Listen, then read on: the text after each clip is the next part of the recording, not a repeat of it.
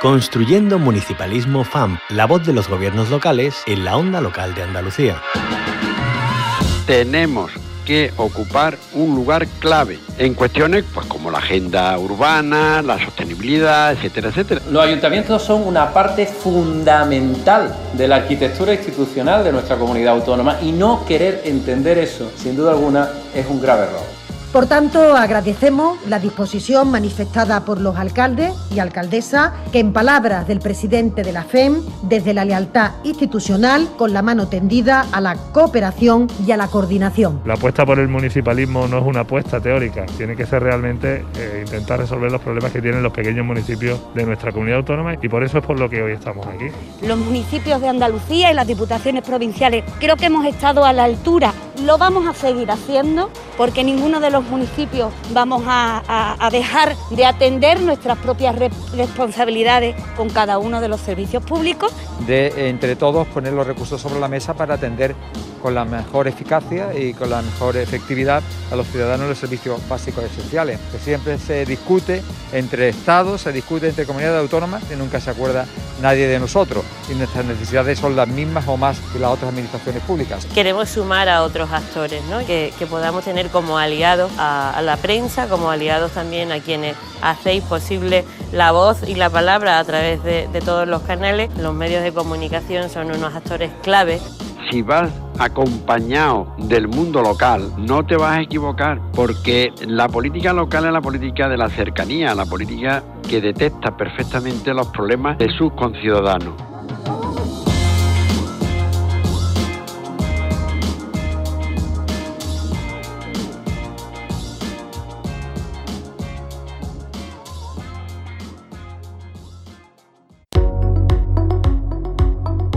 Construyendo Municipalismo FAMP, la voz de los gobiernos locales en la onda local de Andalucía.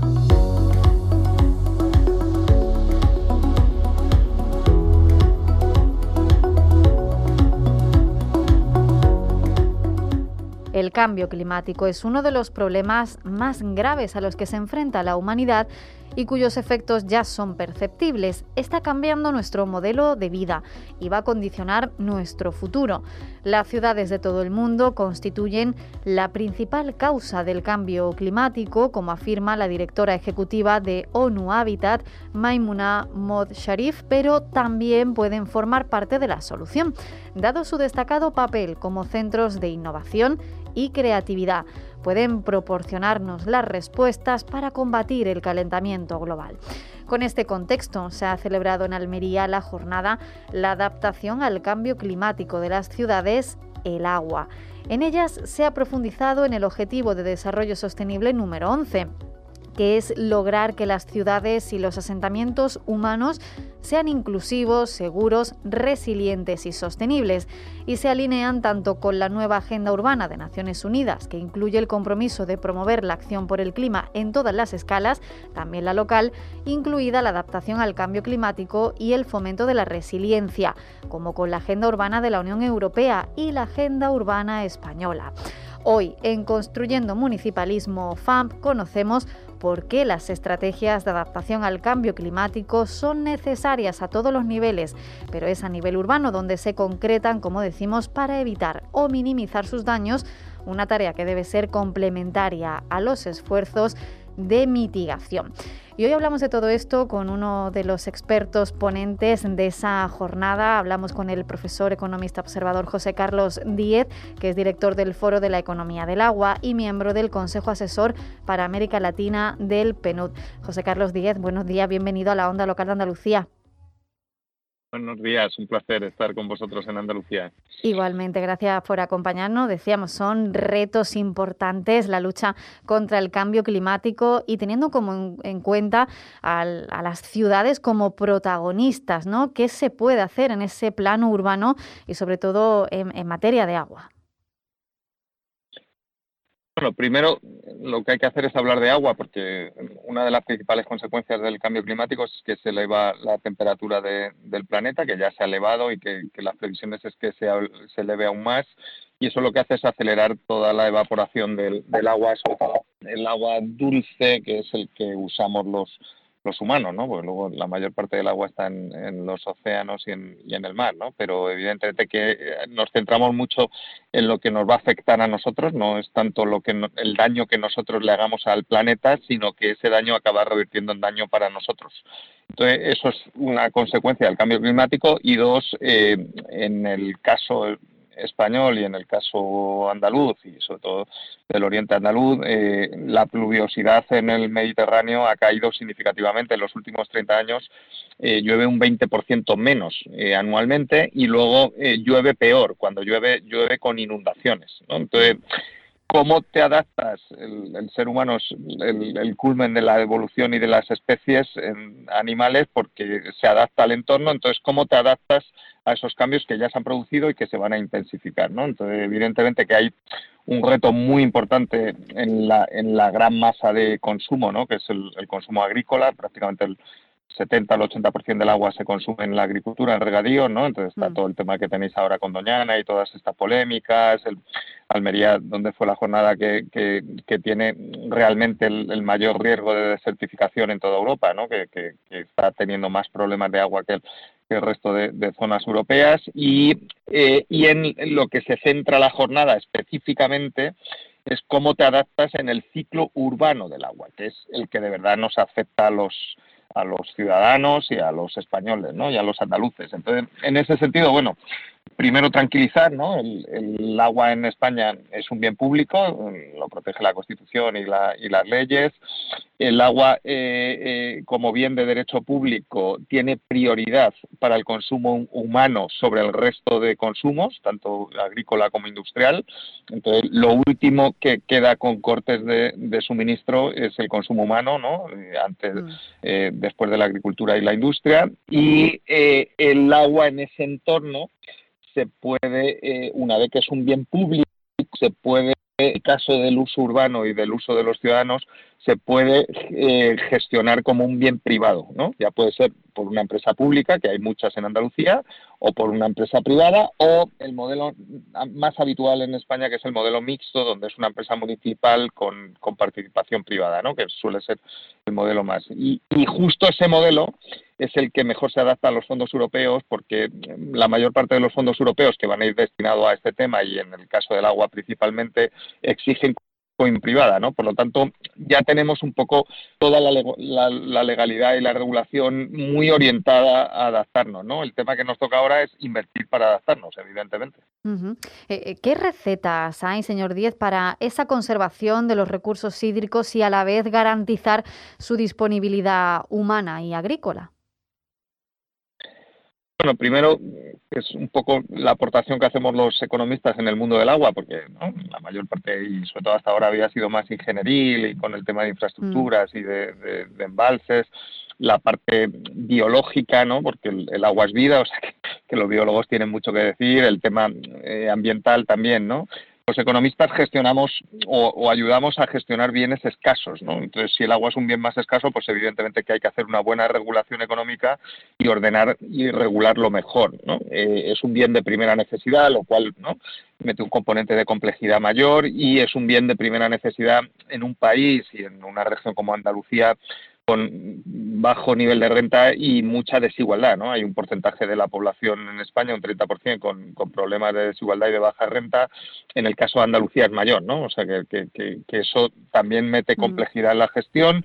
Y luego hay que gestionar el tema de los, las danas, ¿no? las gotas mm. frías, las inundaciones y los, los desastres naturales que desgraciadamente cada vez son más intensos y más duros, ¿no? Y ya no solo en Almería, ahora este verano pasado tuvimos uno en Toledo, o sea que, que eso ya se está generalizando en toda España, ya no es un problema andaluz o del, de la cuenca mediterránea de Alicante y de Murcia, que es donde se concentraba, ¿no? Por lo tanto, yo creo que hay que hacer las dos cosas, ¿no? Por un lado, eh, eh, hacer un, ejercicio de eh, una regulación que permita un uso más eficiente del agua, eh, ahí la tecnología es un aliado, ¿no? Todo el tema de la digitalización que también lleva fondos europeos.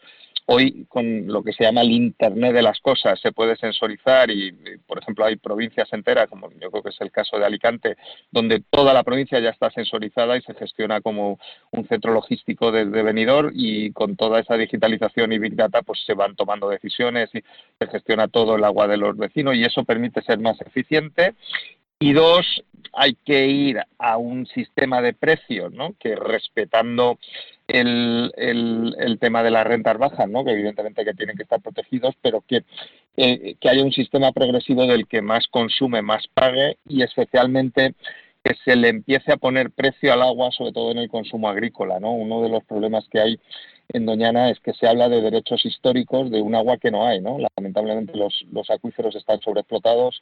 Cuando la laguna empieza a tener problemas y se queda seca y se van los pájaros, lo que quiere decir es que te estás cargando el, el, recurso del, acuífero. O sea, la laguna es como el, chivato del coche que te indica que te has quedado sin gasolina, ¿no? Por lo tanto, eh, eh, no, no veamos a Doñana solo desde la parte ambiental, veámoslo desde un indicador muy eficiente que nos dice cuando hay un problema de agua sequía, ¿no? Por lo tanto, en ese sentido hay que gestionarlo bien, gastar los fondos europeos para tener todo el data en, tiempo real de cuál es el agua que hay en los acuíferos, cómo se gestiona, quién lo está consumiendo, quién lo consume mejor, peor, y luego hay que hacer una serie de inversiones que ya no es tanto en los embalses, ¿no? Que también pueden llevar inversiones con fondos europeos, pero que es en, por ejemplo, cerca de la costa en Almería, ¿no? Pues cuando llega la inundación tiene unos daños enormes y luego ese agua se pierde, ¿no? Hay algunas obras hidráulicas que lo que hacen es invertir en acuíferos artificiales, que cuando llega la inundación ese agua se retiene y luego ese agua se vuelve a usar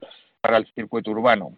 Y luego yo creo, y, y, la clave va a estar aquí, ¿no? sobre todo para un país como España sometido a estrés hídrico tan intenso, en los próximos 10, 20 años eh, hay dos palabras claves, ¿no? que son reciclaje y reutilización. ¿no? Eh, la mayor parte del agua no se recicla bien, vuelve a vertirse a los ríos o al mar de Purán, ¿no? especialmente en un país como el nuestro, pues nuestras playas se contaminan con todos los las defecaciones y los, los, residuos de los humanos del río arriba y eso hay que revertirlo y una vez que haces ese esfuerzo que se reutilice no para consumo humano pero por ejemplo para todo el tema de regadío de, de jardines de limpieza de las calles con agua todos ese tipo de usos deberían hacerse con usos de agua reciclada y con, con el agua limpia que viene de los embalses que tiene que destinarse solo a consumo humano. También eh, se me viene a la cabeza ese concepto de economía circular, ¿no? José Carlos Díez, también se puede aplicar a la cuestión del agua. Bueno, no, hay nada más circular que el agua, ¿no? que lo aprendíamos de niños en, los libros y, evidentemente que el, agua es circular, o sea, tiene que seguir el ciclo, ¿no? Por ejemplo, el, Mediterráneo empieza a ser un mar muerto con un, nivel de contenido de sal muy alto porque no le dejamos que el, que el agua de los ríos llegue, ¿no? No lo consumimos todo. Por ejemplo, el, Júcar y el Segura en, en, la cuenca mediterránea prácticamente tú vas a la desembocadura y es como un riachuelo de, mm. mi zona de Castilla, ¿no? O sea, que, los ríos de Castilla, del Duero y eso, pues son ríos muy, muy caudalosos. Esos ríos, entre la sequía y el consumo de agricultura intensiva que hacemos, pues, pues prácticamente no se consume, ¿no? Entonces, eso es una parte. Y luego la otra parte que hablas de economía circular, que es un poco por donde va los fondos europeos y la Comisión Europea, es cómo ese ciclo del agua lo, optimizas de tal manera que lo que tú le, le, quitas a la naturaleza se lo vuelves a devolver y se lo vuelves a devolver depurado, ¿no? Porque si tú concentras tanta población en grandes ciudades como estamos haciendo, ¿no? A ver, pensemos en el caso de Andalucía.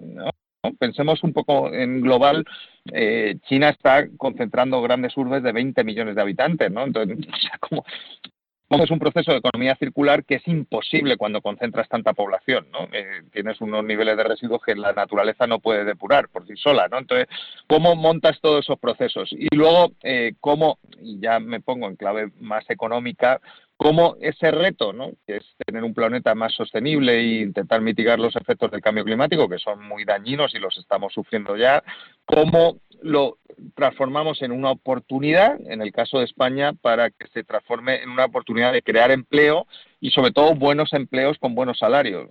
España es un país que llegó muy tarde a la gestión del agua. Yo, yo vi meter el, agua urbano en, el pueblo de mis abuelos en, en, Castilla, en Palencia y en el norte de Asturias, en el occidente asturiano. Eh, prácticamente en los años 80, ¿no? Y desde los años 80 aquí, España hoy es líder mundial en tecnología de agua. O sea, tenemos grandes empresas que son líderes y que desde aquí nuestros ingenieros y nuestros eh, desarrolladores de esto de la digitalización venden esos servicios en el exterior, ¿no? O sea, yo creo que esto es otra oportunidad con fondos europeos de desarrollar innovación en economía circular que luego podamos vender fuera y que eso sirva para generar empleos eh, con buenos salarios, además de resolver el tema del residuo y el tema de la contaminación y de la sobreexplotación de acuíferos, bueno, todo lo que hemos dicho del, cambio climático. Por tanto, esa adaptación al cambio climático, esas eh, políticas para la sostenibilidad tienen que tener un peso importante ¿no? en esos fondos europeos. Sí, el problema del agua, ¿eh? y yo creo que los fondos están muy diseñados para, para, para corregir ese problema, el problema del agua es que no se todo es subterráneo, y, Entonces, pero de repente un día dejas de invertir, que es lo que ha pasado en España, prácticamente la inversión en infraestructuras de agua y en innovación y en digitalización de agua ha caído un 80% desde el año 2010. ¿No? y eh, hemos abandonado nuestras infraestructuras, ¿no? tanto físicas como digitales, y, llega un día que no te das cuenta, has dejado de invertir, abres el grifo y no sale agua. Entonces sí hay una crisis política y social, ¿no? evidentemente mm. porque es un bien de primera necesidad. Pero bueno, mientras el grifo lo abres y sale, pues como no se ve, pues los políticos siempre tienen, y los ciudadanos, ¿eh? no, no culpa solo de los políticos, siempre tienen otras prioridades, ¿no? Pues oye, atendemos a las pensiones, atendemos a otros, a otros problemas. ¿Qué pasa? Que los fondos ahora eh, especifican que aquí hay un problema que hay que atender, que hay que invertir, que no se puede tener este bajo nivel de inversión, que va a tener que tener inversión privada, y eso es importante remarcarlo porque si no hay coinversión privada los fondos se perderán, pero que estamos hablando de un bien público de primera necesidad que hay que regularlo bien, ¿no? O sea, que no puedes dejar al mercado que, que, decida cómo se gestiona ese recurso sin tener en cuenta eh, criterios sociales y, ejemplo, de garantía de suministro, que muchas veces el, mercado no tiene por qué garantizarlo. Pues eh, muy interesante ¿no? y muy necesarios todos estos temas a debate, sobre todo cuando hablamos de, un bien tan esencial y finito como es el agua. Y, eso es lo que se puso sobre la mesa en esta jornada que promueve la FAM, que ha tenido lugar con ese lema, la adaptación al cambio climático de las ciudades, el agua, y en ella han participado un plantel de expertos profundizando también y teniendo sobre todo en cuenta esos objetivos de, de desarrollo sostenible una de esas personas participantes ha sido José Carlos Díez, el economista observador, director del Foro de la Economía del Agua y miembro del Consejo Asesor para América Latina del PNUD. José Carlos Díez, un placer que nos haya acompañado, que tenga buen día. Nada, un placer estar con los municipios andaluces. Construyendo un municipalismo, un espacio de la onda local de Andalucía con la colaboración de la Federación Andaluza de Municipios y Provincias.